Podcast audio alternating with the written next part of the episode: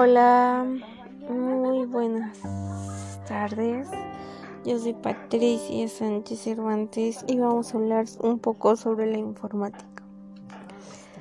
Ah, empecemos con hardware. Eh, ¿Qué es?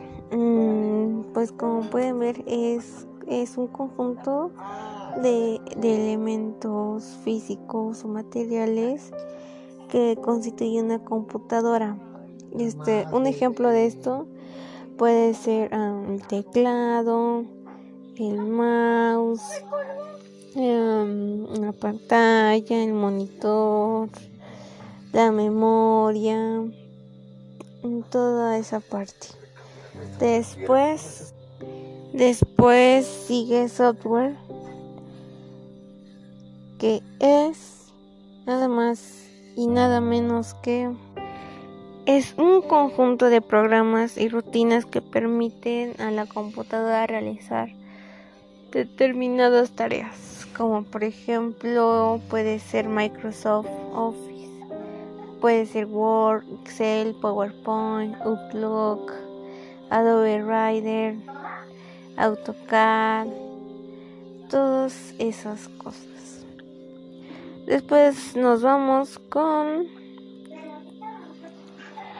redes de mantenimiento. ¿Qué es una red de mantenimiento?